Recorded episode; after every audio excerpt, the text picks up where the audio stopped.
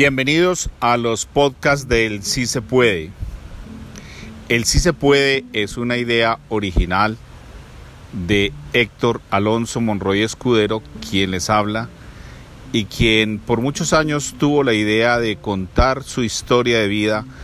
a través de un libro que justamente se llamaría Sí se puede. Pero con la evolución de la tecnología y con el deseo de sacar adelante este proyecto, he pensado que es mejor hacerlo a través de este medio de gran acogida, especialmente entre los jóvenes, que es el público objetivo del Sí se puede. Entonces vamos a empezar con una serie de podcasts alrededor de Si se puede. Si se puede es un mensaje esperanzador dirigido especialmente a los jóvenes que tienen sueños, propósitos y que quieren alcanzar objetivos. Yo soy Héctor Alonso Monroy Escudero y como cada uno de los que están escuchando en este momento tiene una historia de vida que contar. La mía es una historia de vida muy interesante alrededor del deporte, de los sueños del deportista, del entrenador, del dirigente, y que ya pasados mis 50 años he podido evidenciar que sí se puede. Este espacio tiene como objetivo, ya lo decía, enviar un mensaje esperanzador a los jóvenes de tal manera que es un espacio de crecimiento personal. Cuando hay un objetivo alcanzable, el mundo conspira. Esto es cierto, todo lo hemos comprobado. Cuando tenemos un sueño alcanzable, un propósito real, pareciera que todas las energías se enfocan hacia allí y lo vamos a alcanzar, o por lo menos nos vamos a aproximar. Este sí se puede serán historias cortas. Varias de esas serán mis historias, pero también tendremos invitados,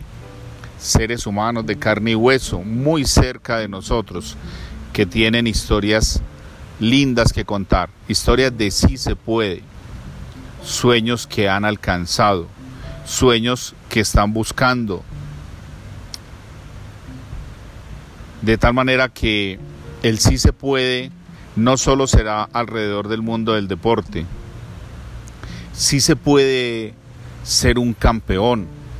sí se puede superar un duelo, sí se puede superar una adicción, sí se puede alcanzar un logro profesional, sí se puede alcanzar objetivos materiales, sí se puede ahorrar, sí se puede aprender a dialogar, sí se puede aprender a convivir en comunidad. Hay una serie de títulos muy interesantes que vamos a desarrollar en cada uno de nuestros podcasts del Sí se puede y esperamos que sean de todo su agrado y que poco a poco vamos cumpliendo ese objetivo bonito y sano de crear un espacio de crecimiento y superación personal alrededor del sí se puede.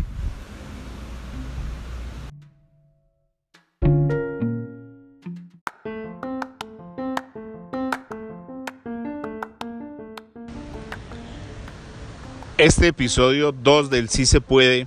tiene como título De recogebolas a director de la liga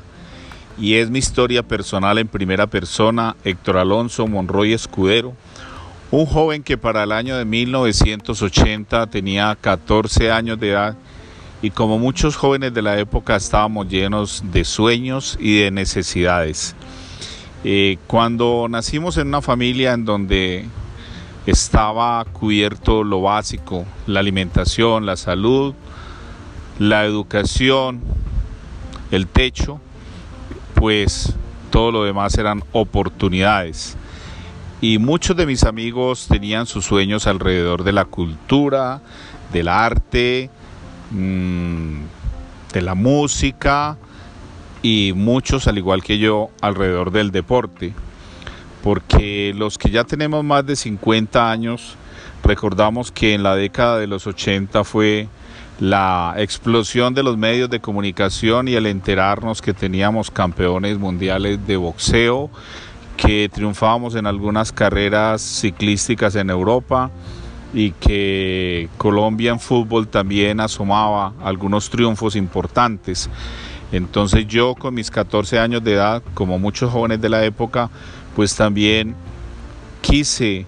explorar a través del deporte qué posibilidades tenía de,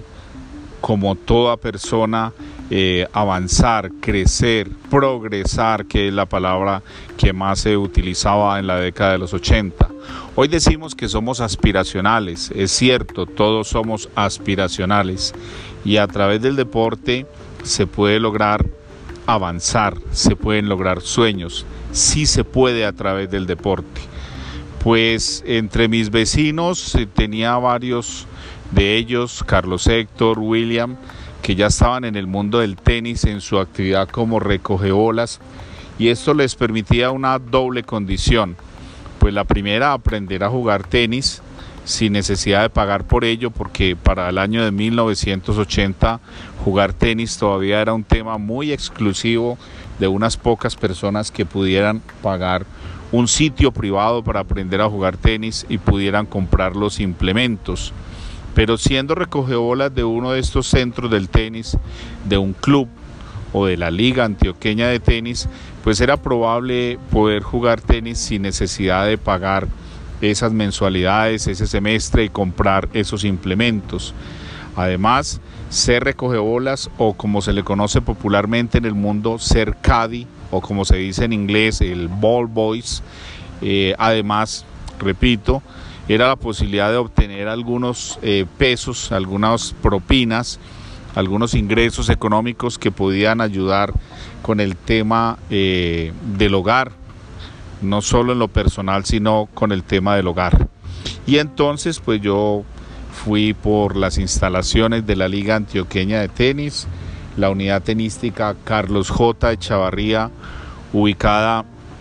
en inmediaciones de la unidad deportiva Atanasio Girardot en Medellín.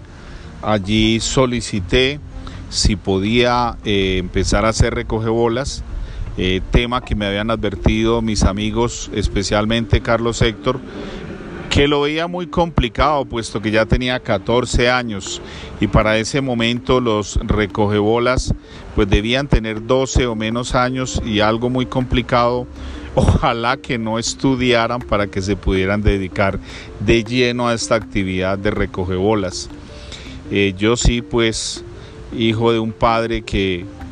siempre puso por delante el estudio.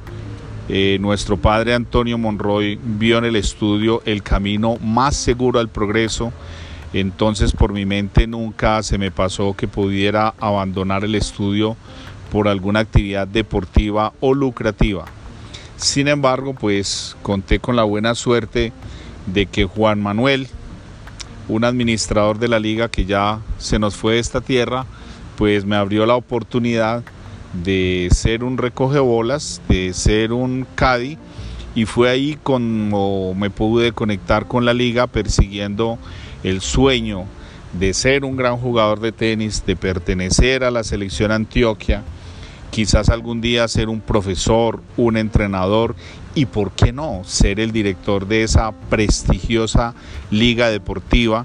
que tenía más de 30 empleados y más de mil clientes jugando al tenis. Fue así como empezó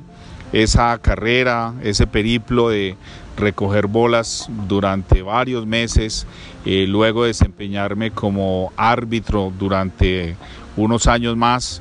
luego estar en ese privilegio de ser monitor, o sea, recibir dinero por jugar con los clientes, con los afiliados a la liga, muy tempranamente, a los 18 años, eh, ser nombrado como profesor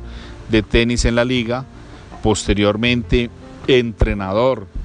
y asistente del entrenador de la selección Antioquia, preparador físico de la selección Antioquia e incluso de la selección Colombia. También haber tenido la oportunidad de estar becado en un verano en la prestigiosa academia de Nick Bollettieri Tennis Academy, ubicada en Bradenton, Estados Unidos. Y hacia 1998 también tomar la decisión de irme de la Liga de Tenis de Campo de Antioquia, sencillamente porque allí no veía más oportunidades de progreso. Entonces concursar por un cargo para ser director ejecutivo, concretamente director de deportes del Country Club Ejecutivos y desempeñarme allí casi por seis años hasta que algún día el director de la Liga de Tenis de Campo de Antioquia, el señor Julio Vélez Trujillo, después de haberla dirigido de manera exitosa por más de 25 años, pues eh, algún día me llamó, me invitó a almorzar y me dijo, me voy de la liga y ya le toca a usted. Pues para mí ese fue un primer peldaño de sentir que sí se puede, sí se puede haber sido Cádiz bolas en 1980 y tan solo 23 años después poder asumir ese reto tan importante de ser el director de la liga. Un poco la historia del que entró de mensajero del banco y terminó gerenciando el banco es el mejor símil.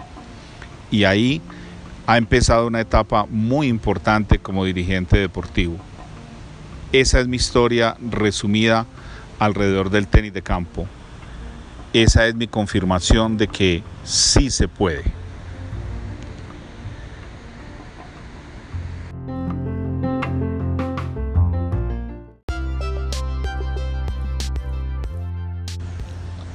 Este episodio 3 del Sí se puede lleva por título El gusto por el deporte. Y es que para el año de 1980 yo Héctor Alonso Monroy Escudero, hijo de Antonio y Eumelia, pues era un joven que al igual que mis hermanos y mis amigos crecimos en la calle. Y si algo bueno tiene la calle es la espontaneidad y es el goce, el disfrute, lo que ahora técnicamente conocemos como lo lúdico. Y cuando digo crecimos en la calle no es que dormíamos en la calle, por supuesto teníamos una casa, teníamos un colegio, teníamos alimentación, servicios de salud, pero cuando no estábamos en el colegio y no había que desarrollar tareas académicas, pues el espacio no era el PlayStation de hoy, no era la tecnología de hoy, no era la unidad cerrada que vivimos actualmente, sino que el espacio era la calle, y en la calle se aprendían muchas cosas buenas y muchas cosas malas, pero algunos elegimos aprender cosas buenas. En la calle aprendimos a jugar fútbol, a montar bicicleta, a tener amigos y a encontrarle ese gusto a lo lúdico.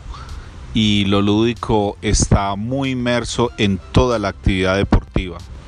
Y yo, Héctor, como otra cantidad de jóvenes eh, en la calle, aprendí muchos deportes y también vinculado con algunas entidades, clubes, ligas. Al igual que muchos jóvenes, soñé con ser futbolista hasta que perdí un hueso con un balón de fútbol que me impactó fuertemente en la mano izquierda Soñé con ser basquetbolista y también en el colegio participamos de los internos y los intercolegiados alrededor de los baloncesto.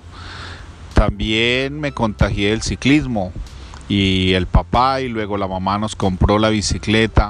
para soñar siendo ciclista hasta que me esmerilé en una curva, en una competencia local y le bajamos un poco el gusto al ciclismo. Y también practiqué el ajedrez y competí en el ajedrez hasta que llegué al tenis en el año de 1980 como recoge bolas con una doble posibilidad de obtener recursos económicos de esa actividad de ser caddy, de recoger bolas y adicionalmente aprender y practicar un deporte privilegiado para unos pocos sin tener nosotros muchos recursos económicos, pero sí muchos sueños alrededor del tenis de campo, como ese espíritu aspiracional que acompaña a todos los seres humanos podía hacerse realidad a través del tenis de campo.